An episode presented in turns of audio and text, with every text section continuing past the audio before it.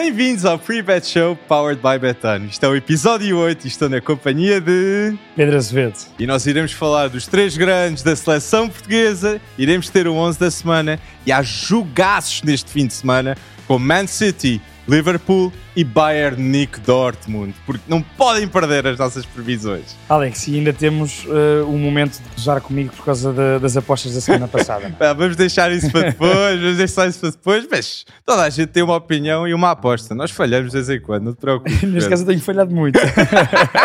mas olha, quem não falhou foi Roberto Martínez com estas táticas, porque na minha opinião, eu estou a gostar de ver os três centrais com Portugal. E o meu maior destaque, vou dar, é João Palhinha. João Palhinha acerta que nem uma luva para esta tática de Roberto Martínez, porque bem está habituado, até com, com Ruben Amorim no passado. Uhum. Por isso...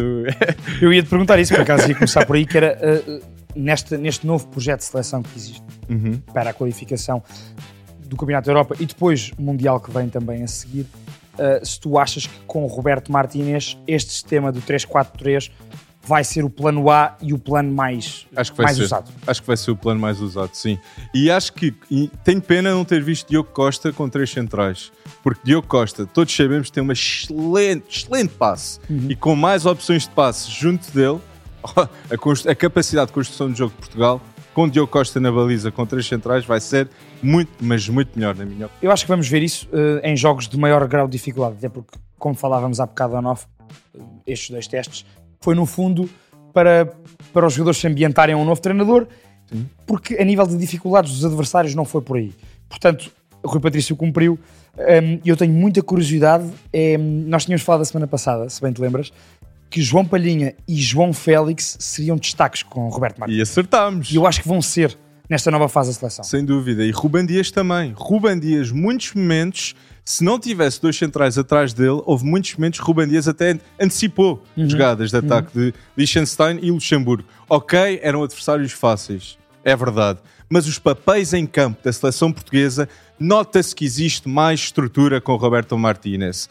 Uh, Ruben Dias, João Palhinha, Bruno Fernandes. Tem, é, o Bruno Fernandes, para mim, é o jogador mais importante para Roberto Martínez. Porquê? Permite as triangulações. Eles têm, têm de estar posicionalmente sempre certo. E Bruno Fernandes a 8 faz isso com o Roberto Martínez nestes dois jogos, pelo menos. E já, e, e, sim, fez e vai fazer, também acho que sim. Acho que Bruno Fernandes, no fundo, será o joker de, de Roberto Martínez. Félix. Um, não, Félix, atenção, Félix vai, vai, estar a um nível, uh, não tenho dúvidas mesmo, muito, muito elevado com Roberto Martínez. Porquê? Porque vou senti-lo e senti agora mais confortável no papel que tem. Sim. Uh, menos preso a uma posição uh, mais à vontade para vir jogar entre linhas, lá está a tocar com Bruno Fernandes. Exatamente. Uh, e portanto, mas referindo-me a Bruno Fernandes, um, nesse sistema tático há um, grande papel para os laterais, para os alas, Fox. que são alas puro.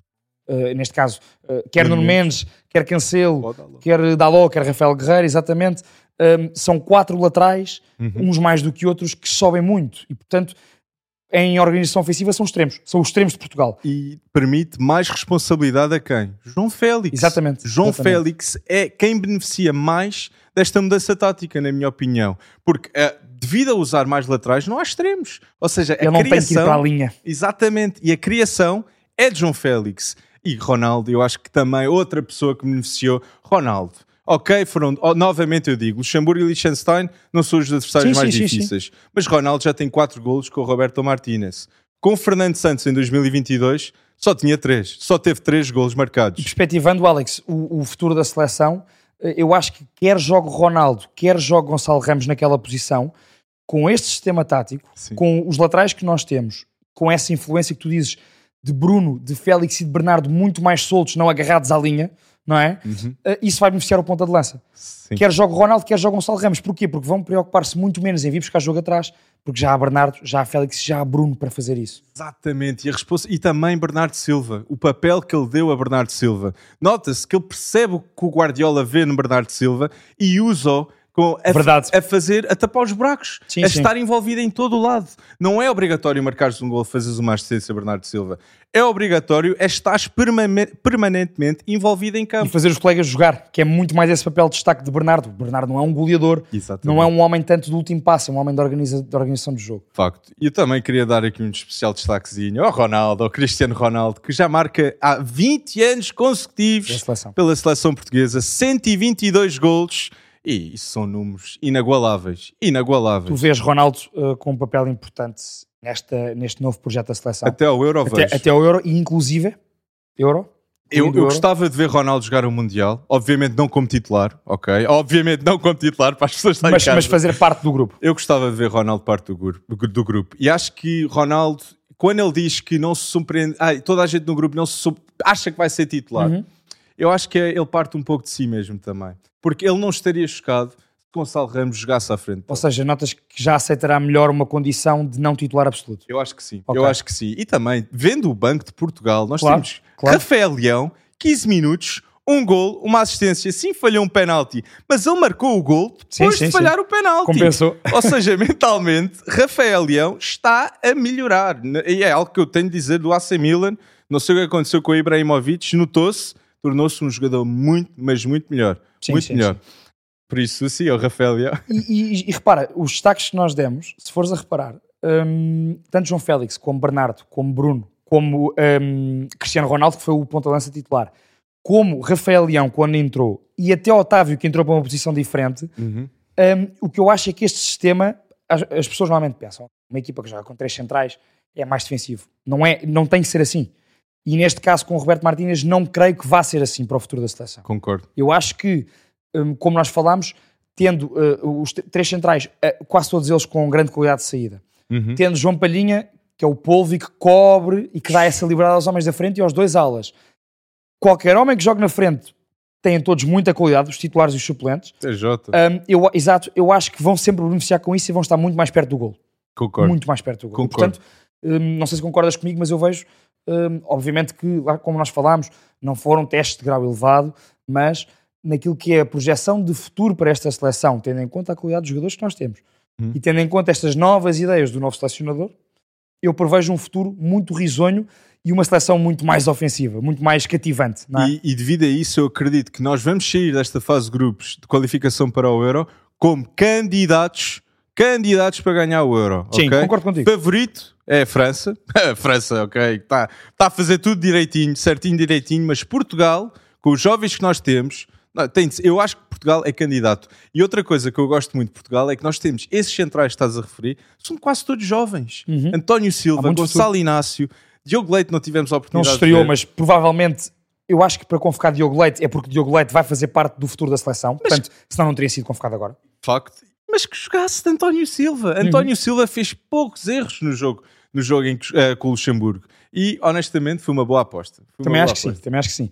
Um, agora, de jogos, uh, outros jogos internacionais desta qualificação para o Euro, tivemos resultados mais e menos surpreendentes. Eu sei que tu queres dar um destaque uh, brutalíssimo à França. França. Claro, a França que esta é uma equipa de colossos, de colossos europeus. O meu maior destaque é 24 anos, Kylian Mbappé, capitão, ok?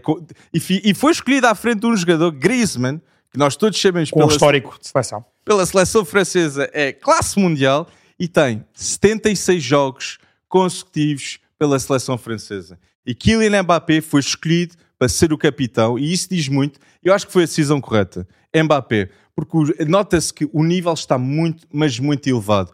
Mike Magnan, Theo Hernandes, Chouameni a sair do banco, Rabiot tal como Griezmann, é um jogador que tem um output muito, mas muito melhor na seleção. Por isso, eu acho que esta seleção francesa é, é, é, ganhou 4-0 ao, ao, aos Países Baixos. Baixos, custa-nos oh! dizer isto, mas sim, e, e, nós até falámos, até perspectivámos um bocadinho esse jogo na, na, na semana passada uhum. um, e não estávamos à espera de tantas, não, eu não digo facilidades, mas de uma supremacia tão grande por parte da França.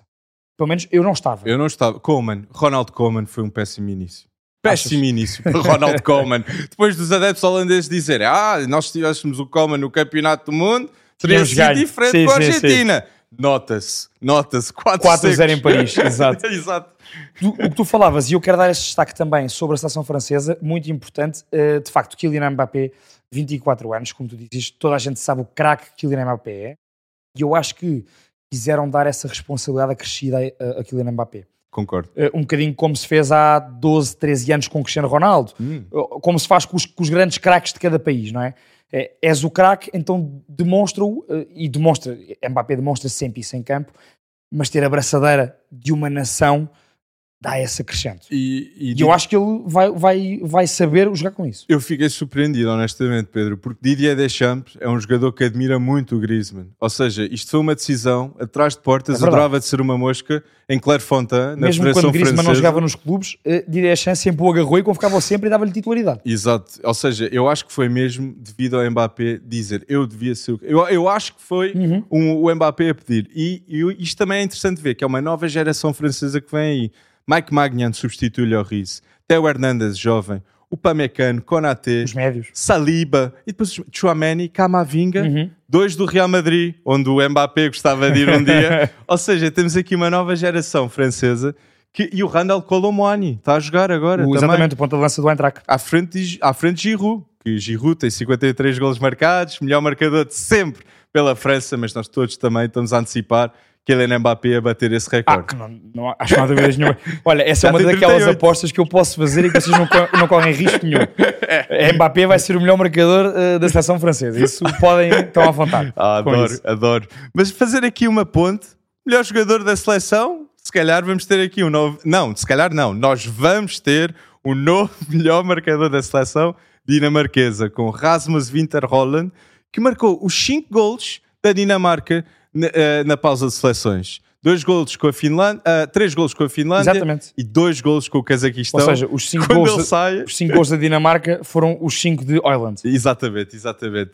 Mas quando Rasmus Winter Hoyland sai com o jogo do Cazaquistão, aconteceu também algo, algo surreal, reviravolta. Cazaquistão ganhou 3-2 à Dinamarca nos últimos 15 minutos. Eu dizia-te isso há pouco. 2-0 uh, para 3-2. A Dinamarca, para mim, já durante este último campeonato do mundo, e neste jogo com o Cazaquistão, que eu vi com atenção porque é uma seleção muito jovem, tem grande futuro, a Dinamarca tem-me desiludido nesse aspecto. Não consigo ver ali, vejo muito bons jogadores, uhum. Oiland à cabeça, obviamente, está em destaque, mas não o vejo na Dinamarca o Bá, também, exatamente. Olha, e, e, e, quando sai também está a ganhar tanto o Oiland como o Bá saem quando está a 2 é. para a Dinamarca e depois o Cazaquistão vira. Mas eu não vejo, ainda não vejo, que acho estou a ser, que é para não me apressar em relação a fazer um julgamento muito negativo sobre a Dinamarca, ainda não vejo uma Dinamarca com capacidade para lutar por estes títulos, por um europeu, por um mundial. Sim. Há qualidade para isso, eu ainda não vejo isso acontecer. E se nós compararmos a Dinamarca, a Suécia e a Noruega, a nível de futuro, acho que a Noruega está, está clara. Sim, sim, está sim, clara. Não houve Haaland, algo que nós não antecipámos, triste, na minha opinião, mas da, da seleção norueguesa, quatro destaques jovens para mim. Obviamente, Haaland, Odegaard, 24 anos. Ainda podemos contar como André Schleudrup, 18 exato. anos. E António Nusa, 17 anos, que marcou a frente à seleção francesa sub-19. Aliás, se formos a ver bem, nós falámos agora de Dinamarca e de Noruega. A própria Finlândia também está, não no mesmo patamar, mas Sim. também está a crescer no futebol. O, o todo, estas seleções nórdicas, todas, uhum. uh, cada vez mais e com mais regularidade apresentam-se a um grande nível. Concordo. Agora, falta perceber se conseguirão ter o estofo e a regularidade na qualidade que seleções como Portugal, como França, como Inglaterra, que já lá vamos também, que têm tido. É? Sim, e, e, se o Alan tornar-se o melhor jogador do mundo um dia, é um jogador da Escandinávia a tornar-se o melhor jogador do Exatamente. mundo. É algo absolutamente... É surpreendente. É, histórico, sem Exatamente. dúvida. Mas eu falei na Suécia e a Suécia teve a infelicidade ser o primeiro adversário da Bélgica de Dominic Tedesco, ok? Pois teve. Treinador jovem, acho que tem 36, 37, é mas jovem. ele fez, fez, algo espetacular, que é, primeiro jogo como a treinar a seleção belga, Lukaku marca um hat-trick. O primeiro gol de Lukaku desde outubro de 2021. Ou seja, começou e começou bem. Hazard não estava presente, Trossard titular, Lávia envolvido e Johan Bakayoko, jovem do PSV, assistiu Lukaku. Ou seja, eu gostei de ver a aposta nos jovens. Já não é azar, é espetacular, jogas no Real, és convocado. Tal e qual, tal e qual. Tal Já e qual. É, o Tedesco está a provar, e atenção, vai dar e, cartas. E, por, por, aquilo que foi a prestação no último campeonato do mundo uhum. uh, da Bélgica. Oh, precisa. Toda a gente percebia que é preciso, e há essa qualidade, é preciso essa renovação. Exatamente. Aliás, se nós repararmos bem, há uma série de seleções, um, a portuguesa incluída, que tem muita qualidade abaixo, ou seja, abaixo dos 23, 24 anos, Sim. E que perspectiva um grande equilíbrio nestas seleções topo para as próximas grandes competições, porque há muita qualidade mesmo. Inglaterra, Portugal, França, Bélgica, Bel uh, se calhar um patamar um bocadinho mais abaixo. Holanda, não, Países Baixos, já, não, sem dúvida. Não sim. é? E Alemanha, uma Alemanha, Alemanha, jovem, exatamente. não, que eu disse no último pod, a Alemanha não convocou Müller, Sané, Rudiger, mas vimos Wirtz, vimos a Jamal Musiala, Uhum. todos envolvidos. E eu, é preciso destacar esses dois. Olha, eu queria destacar também uma seleção que para mim, hum, eu, eu- eu normalmente gosto muito com a Inglaterra. Eu gosto muito, gosto muito Coming futebol inglês, uh, por causa do X Coming Home, exatamente. Ou seja, os ingleses acham sempre que vão ganhar o Europeu e o Mundial e não ganham nada desde 60. Uh, 66, neste caso. Achas que Mas Southgate eu- vai ganhar um, um- um grande troféu? É que eu, eu acho que é possível. Eu acho que é possível olhando para esta Inglaterra. Eu não acho que não. Se calhar estou a ser muito inglês nisto, Eu nesta minha que análise. Eu acho que ele não convoca o Tomori do Milan, Pois que não. é dos melhores centrais não, pois não. ingleses. Claro que tem ali graves falhas na, na convocatória, concordo contigo. Então como é que vai ganhar o- uma competição Porque há europeia? muita abundância em qualidade na seleção inglesa. Hum, Olha aquele ataque. é verdade, mas a nível defensivo, Sim. ele tens Pickford. Apesar de tudo, continua a ser Pickford, continua a ser Maguire. Eu, eu, eu, eu concordo contigo na frente. Tens Rashford, tens Kane, tens Foden, Saca. mas ele convoca o Mount e convoca o Calvin Phillips à frente do James Ward-Prowse.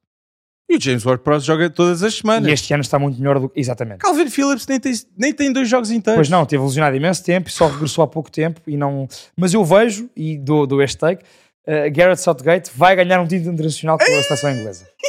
Com esta seleção inglesa.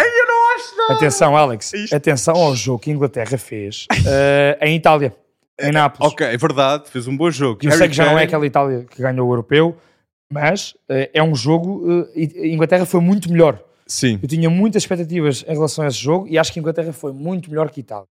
Uh, e na depois, primeira parte, claro, e depois ganha um jogo uh, dificílimo também. com a Ucrânia. A seleção ucraniana é muito boa, tem grandes valores. Sim. É uma seleção muito, muito regular. É daquelas seleções de gama média alta europeia que está sempre na luta pelos apuramentos. E, portanto, eh, aquilo que eu vi a Inglaterra fazer de forma muito afirmativa, Uhum. ou seja, ganhou dois jogos eh, que se calhar há uns anos não ganhava. É, Assim, po- pode acontecer, maneira. pode acontecer. Percebes? Mas isso do Southgate, Posso estar a sonhar demasiado. Posso estar a sonhar demasiado com a Inglaterra. mas com o Southgate, eu sonhava, não, não com o Southgate, mas sonhava com Jude Bellingham. Porque Jude Bellingham, na minha opinião, a mentalidade que ele tem faz com que seja dos melhores médios do mundo com a idade que Ah, já não, tem. sem dúvida. Com Jude 19 anos. E é titularíssimo da seleção inglesa. E Próximo capitão da seleção inglesa. Merece. Digo já. Merece. Quando não for Harry Kane, vai ser Jude Bellingham. Também neste prisma que falámos sobre Mbappé. Exatamente. o grande craque jovem uh, dar essa responsabilidade. Portanto, eu E- acho que Jude Bellingham tem perfeitamente estofo para isso. E vai ser interessante ver onde Jude Bellingham vai a seguir. Eu acho que Liverpool era o melhor sítio para Jude Bellingham Se se qualificar para a Liga dos Campeões. Exatamente, exatamente. Mas outra coisa que aconteceu referindo Kane, Uhum. Kane tornou-se o jogador com mais golos marcados pela seleção inglesa, ultrapassando Wayne Rooney. E é triste dizer que o Harry Kane ainda não tem um título e é o melhor marcador de sempre da seleção inglesa. Vai ser com Gareth Southgate na seleção inglesa. Ah, eu, eu- eu não concordo, eu vou ficar aqui. ficar aqui. Mas eu, again, Alex, é mais fácil com a seleção Foden. inglesa do que o Tottenham. Portanto, Também é verdade, uh, também- é- o Tottenham é que é mais complicado ganhar um título. E eu vou também, quero dar aqui um destaque, falando da Inglaterra, vou dar Uhum. um destaque aos irlandeses, porque a Irlanda, na minha opinião, tem o melhor talento que eu alguma vez vi irlandês, chamado Evan, Fergus, Evan Ponta de Ferguson, lança do Brighton. Já tem sete golos marcados pelo Brighton nesta época, renovou há pouco tempo, vai ser aposta na Liga e na FA Cup tem três golos marcados em 292 minutos. isto com apenas 18 anos, não é? Quer dizer, 18 época de estreia na Premier. E titular pela seleção irlandesa. E no primeiro jogo é titular, marcou. Achas que vai ser o novo Robbie, o novo Robbie Keane Acho- da, da seleção irlandesa? Acho, acho que estamos aqui a falar de um jogador que vai ser da seleção irlandesa nos próximos 12 anos. Gavin Bazuno, também, guarda-redes, Uhum. E Nathan muito. Collins. Gosto muito. Muito Faz bons indicadores. E eu queria dar um destaque também a Marrocos. Marrocos que surpreende o mundo e ganha o Brasil. Marrocos que, esta época, já ganhou à Bélgica, à Espanha, a Portugal.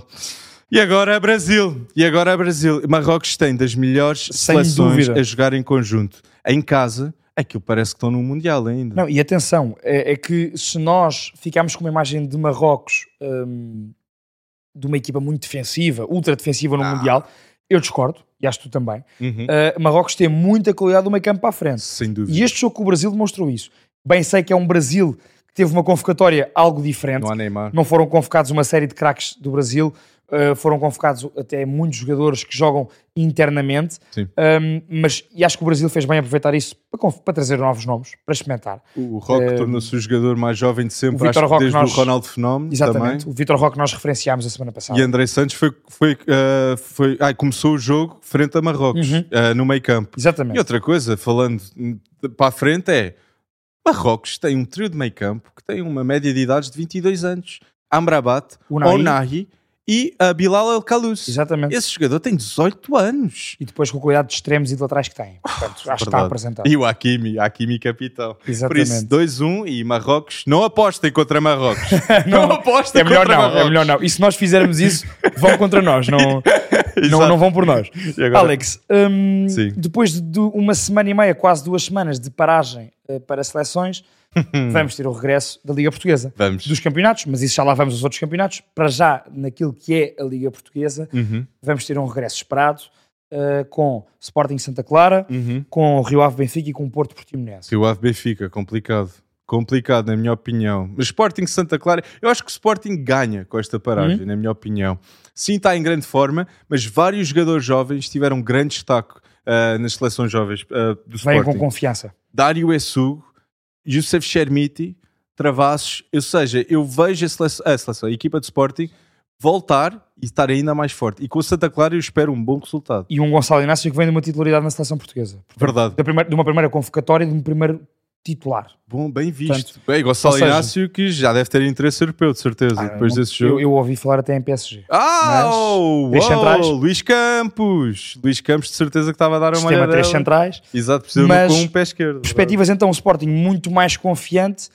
Aliás, na cena do que, vem, do que vem fazendo ultimamente. É que o Sporting deste último mês é um Sporting que só ganhou, Uhum, Sim. que eliminou o Arsenal na Liga Europa, Sim.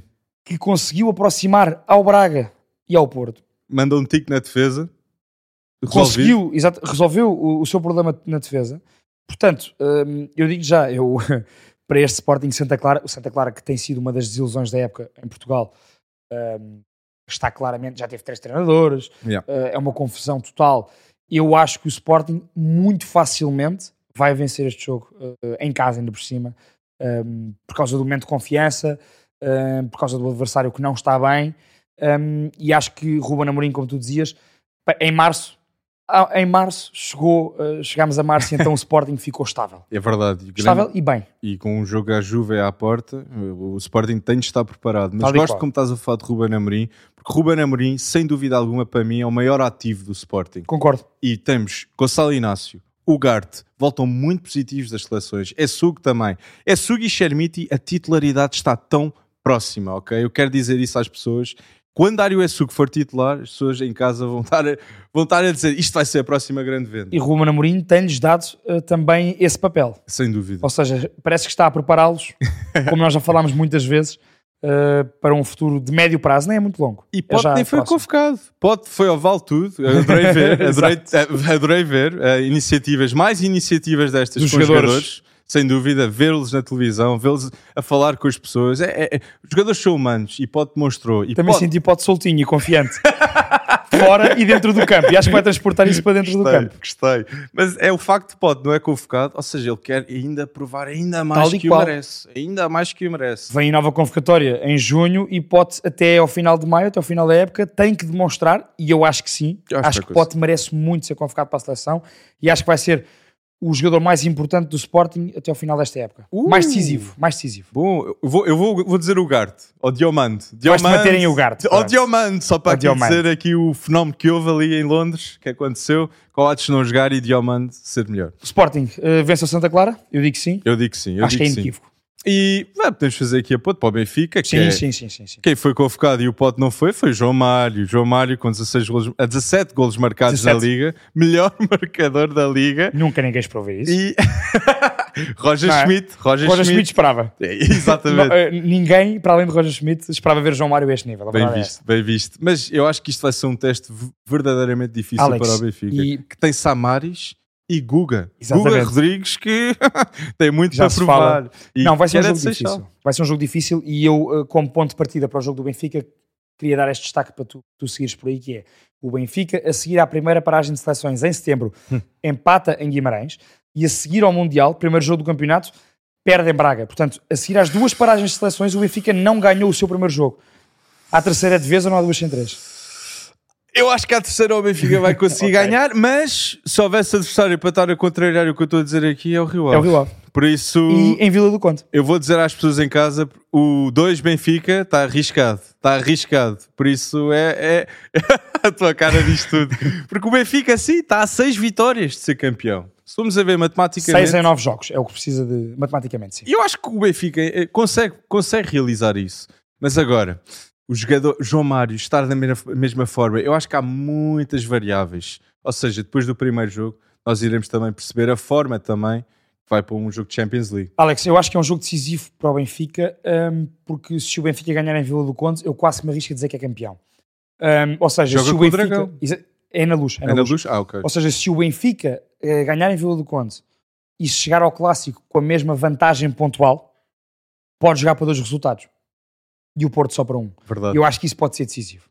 Verdade, e na luz, eu acho que o, sendo essa a situação. Ganhando o Benfica em Vila do Conde é e chegando confiante ao clássico. É muito mais favorável para o Benfica. e portanto, eu acho que este jogo em Vila do Conde, até por este histórico uh, de uma época quase perfeita do Benfica, mas este histórico negativo pontualmente pós-paragens de seleções, uhum. acho que é um jogo que também tem essa carga psicológica acrescida por ser não só pré-clássico, como pós-pausa de seleções. Ok, bom destaque, bom destaque. Eu quero dizer que eu gostava de ver aqui, depois da pausa de seleções, se calhar um Xerandur ainda afirmar-se mais. Porque... A entrar mais vezes. Exato, porque ele depois de entrar, no jogo, ele fez um jogo um dia depois pelo Benfica B e ele marcou. Ele marcou. Ou seja, é um excelente indicador. Ele joga dois jogos seguidos e está a ter, está a ter resultados. Uhum. Ou seja, eu gostava de ver Xerandur a renovar e gostava de ver Xerandur a ser titular, porque eu acredito que Xerandur tem mais talento agora que Chiquinho. Vou dizer isso. Pá, eu sei que há adeptos Não, atenção, obviamente que entrando agora na equipa não está rotinado, Chiquinho está e portanto... Eu acredito muito no Xerandur. Eu acho que Xerandur podia ser... Mas para já?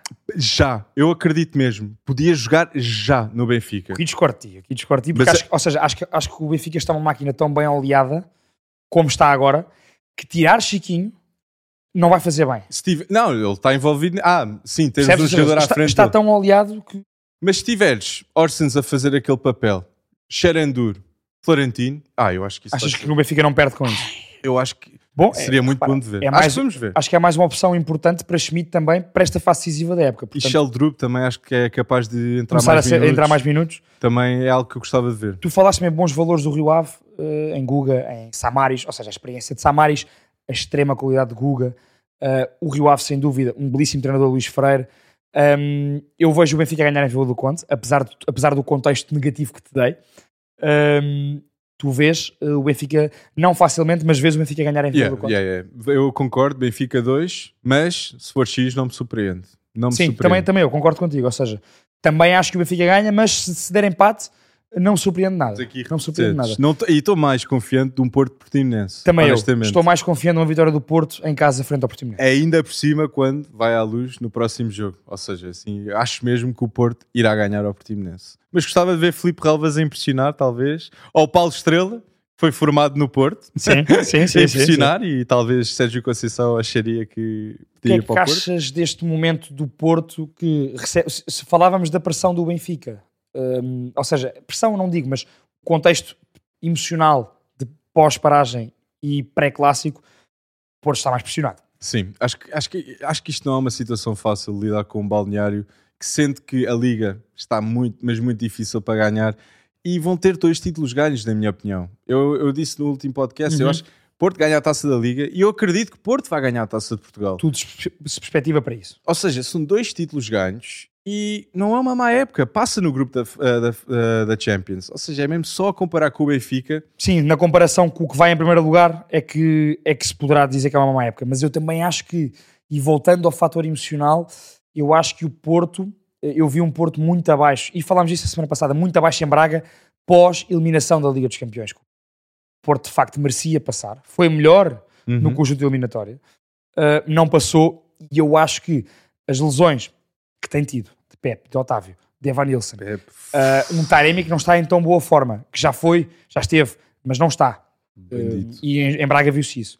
Uh, eu acho que o Porto está aqui numa situação um bocadinho complicada. É Agora, se há equipa, se há clube e se há treinador que conseguem dar a volta por cima a isso, é Sérgio Conceição, é o Porto e esta equipa. E na formação vou dar destaque Gabriel Braz e David Vinhas. Podem ter uma oportunidade no Já futuro. nesta época? Não, não, não, não, não, mas já tendo em conta que Fábio Cardoso está é o titular neste caso, se okay. não joga, eu acredito que no futuro vão ter de olhar para dentro e aprender com o que aconteceu com, está a acontecer com Diogo Leite uhum. e Tomás Teves. Mas tens, tens algum jogador do Porto no 11 da semana, Pedro? No 11 da semana. Olha, para cá tenho. Tens? Sim, ah, eu também tenho. E é na frente. Taremi, ok? Taremi, eu é no make-up. Eu é no make-up. Mas aqui, indo para o 11 da semana, Exatamente. então, eu vou meter na baliza Luís Júnior, do Famalicão. Depois tenho Tiago Santos, António Silva, Tomás Araújo e Grimaldo. Depois no meio campo, Almusrati, Paulo Bernardo e Orsens. E depois o trio da frente, Ivan Raime, Taremi e Tiago Gouveia. Temos aqui alguns em comum. eu só quero dizer, por favor, próxima época Benfica, joguem o Tomás Araújo com o António Silva. Eu adorava ver esta dupla de centrais made in Seixal e eles dois merecem. Alex, São tu tens colocado o Tomás Araújo quase sempre no teu, 11, no teu 11 da semana. Porque ele merece, ele merece. Olha, eu pus igual a ti, Luís Júnior, que tem sido um dos meus destaques aí. Isso é verdade, eu, um, eu acho que Luís Júnior é um dos melhores guarda-redes atualmente a jogar em Portugal. Gosto e prevejo um futuro muito próximo para Luís Júnior, uh, como Ederson teve. Talvez no Porto, se o Diogo Costa for. Se Diogo Costa for vendido, uh, Luís Júnior acho que é um, um, nome sem dúvida e o mesmo para o Benfica e para o Sporting. Eu acho que o Benfica quer Adão, quer Odisseias. Para já eu ou acho Samu, que não. Ou Samu, eu confio muito, mas acho, acho, que para já não. Mas pronto, mas Luís Júnior tem essa qualidade. Para mim tem qualidade de equipa grande, okay. sem dúvida. E, portanto, mantenho o destaque em Luís Júnior. Depois, defesa a 4 com Pedro Malheiro do Boa Vista. A par de Tiago Santos para mim são os dois melhores atrás jovens da Liga Portuguesa. Tiago Santos e Pedro Malheiro. E o Costinha? Também. Do Rio Ave. Também. Pois, já me estava a esquecer do Costinha, verdade. Está a fazer uma boa época. Mas, ou seja, muita qualidade aqui. E, e Pedro o, Malheiro, sem e o Maga? Dúvida. O Maga já o pus três ou quatro vezes aqui. Pensei, não posso pôr Miguel Maga outra vez. Já reparaste, Vou ter que diferenciar. talento em Portugal. É verdade. Vamos fazer aqui uma lista. E, e se fores a ver, quase todas as semanas mudamos de 11 e tudo bons jogadores. É verdade. Uh, Pedro Malher Boa Vista, Baço do Aroca, o capitão do Aroca, defesa central. Gonçalo Inácio, porque eu acho que vem muito confiante da seleção e acho que vai fazer grandes jogos pelo Sporting. E Grimaldo, eu não tiro Grimaldo porque Grimaldo uh, faz gols e assistências quase os jogos todos. Portanto, tem que me dar pontos. No meio campo, Almozrati igual a ti. Almozrati é um jogador zaço e está a um nível soberbo, não há dúvidas. É um patrão do meio campo. Depois tem Samu do Vizela, que é um jogador que eu gosto muito. Tem apenas 26 anos e parece que já tem muito mais porque joga com uma maturidade e é um, é um jogador muito interessante porque vem com o Vizela desde a terceira divisão. Desde, desde que o Vizela vem, Liga 3, Liga 2, eh, Liga Portuguesa, que Samu acompanha. E depois Otávio. Otávio recuperado de lesão, não há como não colocá-lo no 11. Otávio é um dos melhores jogadores do campeonato, uh, jogou pela seleção, marcou, confiante, portanto tem que pôr Otávio. Na frente, Tiago Oveia igual a ti. Ah! Tem sido, tem sido o jogador mais decisivo do Estoril, portanto não há como não pôr. E depois Ricardo Horta do Braga e Gonçalo Ramos do Benfica, que acho que vai ser decisivo em Vila do Conde. Ramos, bom destaque, bom destaque. E pode se tornar então o melhor marcador da liga, se ultrapassar João Mário. Agora vai ser, vai ser, uma luta entre os dois. É tão interessante ver. E eles, é, é, é brincadeira após dois, Alex, 17 e 16 Tu deixa-me dizer-te que já não me ganhavas há umas semanas, mas ganhaste também no 11 da semana. Por 4 décimas. Eu fiz 80,4 pontos e tu, como o meu Diogo Costa, meu guarda-redes não jogou, ah. tu fizeste mais 4 décimas do que eu. Portanto, tá, ganhaste tu tá desta cá, vez. Está cá mereces, mereces. acho, acho que tinhas um, um 11 muito interessante, internacional, portanto, fazendo a ponte para futebol internacional. Sim. Eu acho que nós temos que ir, tu falaste no início, há aqui grandes jogos neste regresso das ligas, não só na Liga Portuguesa, como lá fora. Sim. Primeiro grande destaque para ti, Alex, e de liga e de jogo, de grande jogo que vamos ter esta semana. Man City e Liverpool. Eu acho que é uma rivalidade icónica já feita nos últimos 5 anos, é. em que Man City sim ganha a liga em 4, mas Liverpool não tem feito a vida fácil Liverpool para Guardiola. quase sempre a colar aos 100 pontos nesses títulos do Man City. Portanto, Exatamente. Tem sido ali um Klopp Guardiola fantástico. E toda a gente que estará a ver Man City e Liverpool, e não, to, todos os adeptos do Arsenal que estão a ver Man City e Liverpool, não tenho dúvida nenhuma que vou estar a terceiro pelo Liverpool, porque Man City está 8 pontos atrás de Arsenal, com um jogo a menos, verdade, mas é um jogo absolutamente decisivo, porque Arsenal e City irão jogar ah, daqui uma jornada. Sim, sim, neste League. mês de Abril ainda. Uh, no, neste próximo mês agora, sem dúvida. Aí, mas eu, eu não me chocava se Liverpool se ganhasse a City. Eu também não, eu também não. Essa City. Eu não queria dizer, mas Aliás, disseste. então qual é que, qual é, que é? Peraí, já, já agora despacha já. Qual é que é a tua aposta para o City de Liverpool? Eu vou dizer dois Liverpool. Eu vou dizer dois Liverpool porque sim, Klopp super... Klopp super... Pá, isto é difícil. Klopp Não, mas assume, surpreendeu. assume, assume. Uh, o mundo, ao ganhar 7-0 uh, Man United, com Eric Eric Ten Hag, estava em excelente forma.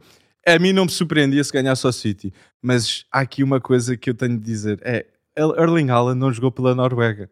Ou seja, ele, ele deve estar numa excelente Está com uma forma. vontade. Uma vontade de marcar golos, já com 28 golos marcados na Liga. Ou seja, Virgil van Dijk e Konate contra Erling Haaland vai ser muito mais muito interessante titãs. É um titãs. facto. Olha, eu vou rixar como tu.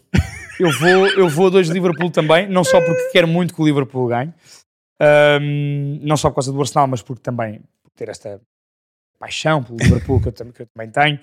Ahm, e não é só por isso. Acho que é um jogo de extrema importância para ambos. Neste caso, para o City, e falando aqui da Premier em geral, para o City é muito importante naquilo que é a luta pelo título. Não se pode afastar do Arsenal, como tu disseste, até esse duelo que vão ter. E para o Liverpool também não é de menos importância. Falávamos há pouco, o Liverpool só conseguirá contratar um certo tipo de jogadores como Bellingham se conseguir ficar no top 4 da Premier League. E portanto, neste momento temos o Liverpool em sexto lugar com 42 pontos, uh, Newcastle em quinto 47, Tottenham em quarto 49. É muito ponto. É muito ponto, Alex. Nem Mas há uma questão.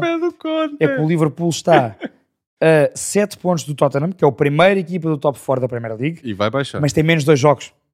O Liverpool tem 26 jogos, Tottenham tem E 28. Newcastle no meio disto tudo? Newcastle também tem o mesmo número de jogos do Liverpool, portanto, menos dois que Tottenham e tem e está apenas a dois pontos do Tottenham. Vais ver que o Newcastle vai superar o Tottenham até ao final da época. Não, eu também acho que sim. Também acho que e eu não buscava. não Agora, buscava.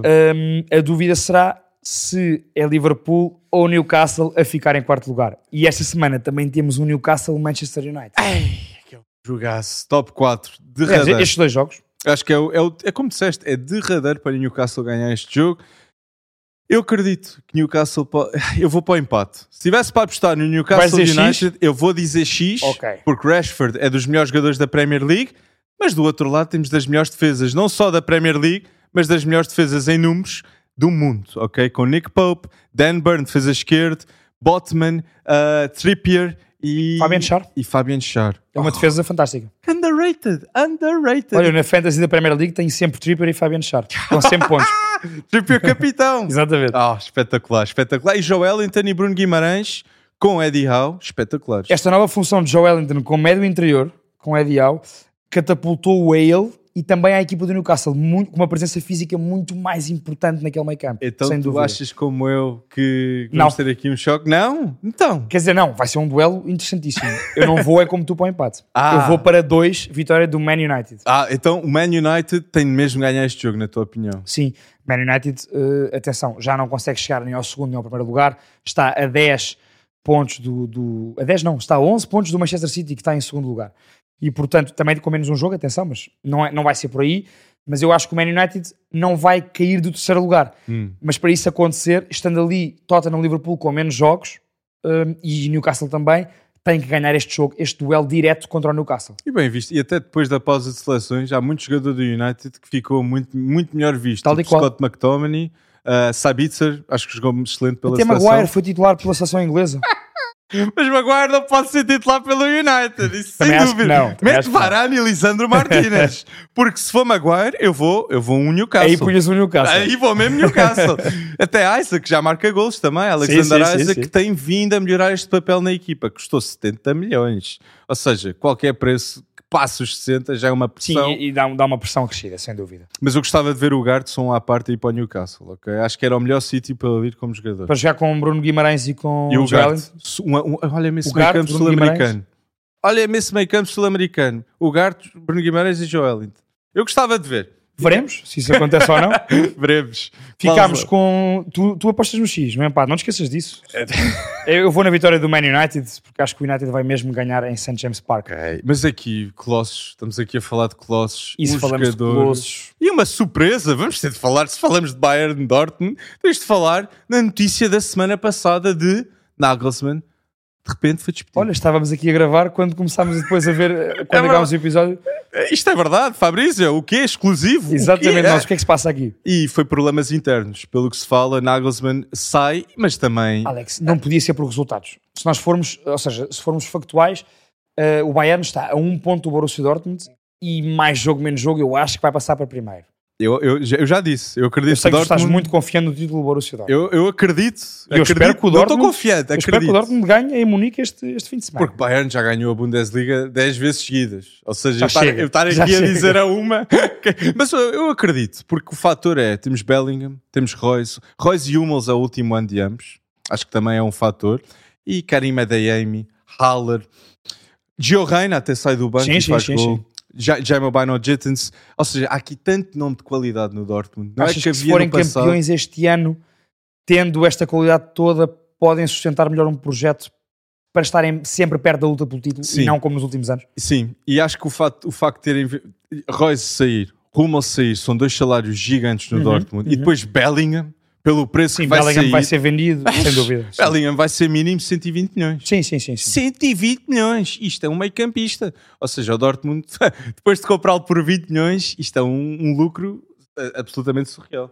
Pelas tuas palavras, eu depreendo tu vais apostar dois Dortmund, não só pelo bom momento do Dortmund, como por esta confusão em que está o Bayern Munique agora. Ou não? Ou não? Estou errado. Porque eu acho que eu, eu não tenho. porque imagina, eu acho que o Tuchel vem para o Bayern porque havia Tuchel uh, available. Porque se Tuchel não tivesse no mercado, eu acho que Nagelsmann não tinha sido despedido. Também acho. Na minha opinião. Porque é muito ousado um treinador que dá 3-0 ao PSG, ganha todos os jogos da Champions. Oito esta jogos, época. oito vitórias na Champions. Exatamente. Ou seja, onde é que vais apontar? E Bayern é uma equipa de Champions. Eu acho que o Bayern, foi isso que tu disseste, uh, viram ali uma oportunidade de negócio, tanto Kane como Salihamidzic, uh, que foi Tuchel, se não vier já, vem, vai no verão ou para um Real Madrid ou para um Tottenham. Ou seja, vai para uma Premier League ou para uma La Liga. Então o Bayern antecipou-se. E falava-se que o Tottenham tinha um contrato de sonho para Thomas, Para Tuchel, Thomas Tuchel. No, Tom- ah, no Tottenham. Ou seja, ia ser o treinador mais bem pago da liga, superando Pep Guardiola. Pronto. Tottenham olha, precisa. Eu digo já, eu acho que uh, vai dar Borussia Dortmund 2. Ah, sério, tu vais. Eu, eu vou dizer um. Eu vou dizer um Bayern. Apesar de eu achar que Dortmund vai consistentemente ganhar a liga. Ai, Ou seja, ganhar a mesmo liga. perdendo este fim de eu acho semana, que vai perder. que seria campeão depois? Tuchel, Tuchel não pode ir para um jogo com o City com uma derrota. Primeiro jogo Ok. percebo, era percebo, muito percebo, difícil. Era muito difícil. Não pode, mas vai. Gosto, gosto da confiança. Mas sim, olha, então eu vou um, tu vais dois com Eu vou dois Dortmund. Dortmund. Alex, e, e para fecharmos esta nossa ronda de jogos internacionais, eh, temos que ir à Série A, à Liga Italiana, para o Nápoles-Milan. Não porque, Náp não porque o título esteja em causa para o Nápoles, já percebemos que não, mas porque há uma luta titânica pelo top 4 italiano. Sim, E o Milan, que neste 2023 tem estado muito abaixo, apesar de conseguir o apuramento para os quartos de final, hum, vamos ter aqui um duelo de titãs que se vai prolongar ao longo do mês. E vamos ter mudar. três jogos entre Nápoles e Milan, agora para a Série A este fim de semana, e depois vão se defrontar na, Champions. Para este jogo em específico, hum, tu achas que o Nápoles vai entrar naquela onda de relaxar porque já é praticamente campeão e o Milan vai aproveitar? Hum. Ou achas que vamos ver o mesmo Nápoles fantástico que temos visto até agora? eu acho, que, eu acho que o Nápoles não vai mudar a sua intensidade, vai encarar o jogo como encarou todos os outros. Mas acho que o Milan vai ser uma equipa muito diferente. Acho que o Milan, ao nós estávamos a falar, Uhum. e é o Milan agora tem Mike Magnan de volta. Sim. Um dos melhores guarda-redes Do mundo. do mundo, certamente, titular da seleção francesa, que fez uma das melhores defesas desta pausa de seleções frente à Irlanda Bem, no minuto 89. Essa defesa foi impressionante. É, puscas das defesas. E agora vai fazer uma igual em, em Nápoles. De um, de um remate ao Dozimé Ou ao Kvaratskhelia. Ou seja, eh, eu não me, não, me surpreendi não me surpreendia se Milan tirasse aqui o resultado positivo e fosse X2. Mas devido, devido ao momentum, devido aos resultados anteriores, eu vou Nápoles. Eu vou Nápoles. Não posso, não posso. Eu não, Ei, estás a olhar assim para mim? Não, porque eu vou diferente. Eu, posso. vou diferente. Vou ter o que... quê? Vou, vou, vou. Tu, o napolitano. É, é, tu, a segunda não passa Não, do gosto muito, gosto muito de ver o Nápoles jogar, sem dúvida, mas eu acho que, repara, estive a ver a classificação, aqui está, uh, Milan em quarto, 48 pontos, abaixo Roma 47, Atalanta 45, Uhum. e acima Inter 50 e Lazio 52. S- Tens cinco equipas muito próximas. É agora. Para o Milan é decisivo, ou é agora, no- ou é agora em Nápoles ou não é. E portanto, como eu acho que o Milan vai ter que ser. Um, e Rafael Leão marcou o seu primeiro gol em 2023 pelo vejo, AC Milan. É isso. Uh, Rafael Leão, como tu fala, fala, falaste um bocado antes do episódio, um, não vinha num bom momento, mas este momento agora na seleção, este golaço que ele marcou, vai-lhe dar confiança. E vejo Rafael Leão uh, com uma grande exibição em Nápoles. E Portanto, eu... eu vou X. Não vou, também não vou um, uh, dois, aliás, mas vou X, vou X. E eu acho vou que empate. mentalmente também, uh, Mike Magnan não estar envolvido na equipa, eu acho que ele é um grande líder. Um grande Sem líder. Dúvida. E é um dos melhores guarda-redes do mundo, como tu disseste. Portanto, e substituído é ao Naruma, a nível mental, até no balneário, deu para ver Mike Magnan a dar bora lá, bora lá. Tal Ou seja, qual. palavras de motivação e eu acredito que ele vai ter essas palavras. Olha, vamos ver quem é que tem razão. Para a semana cá estaremos para mais um Pre-Bet Show. Um, entretanto, vocês esta semana estejam atentos a todos os Reels que vão ser lançados no nosso Instagram. Sejam atentos ao TikTok, ao YouTube, ao Spotify. Subscrevam, é muito importante. E acima de tudo, participem connosco também. 11 da semana, mandem vir as vossas apostas. 1x2, uh, mandem vir quem é que acham que tem mais razão. Tá ganho, tá eu ganho. diria o Alex, porque eu normalmente uh, acerto menos, mas, mas é isso. Subscrevam, sigam-nos e participem sempre connosco. Para a semana cá estamos, malta. Um grande abraço. Um grande abraço.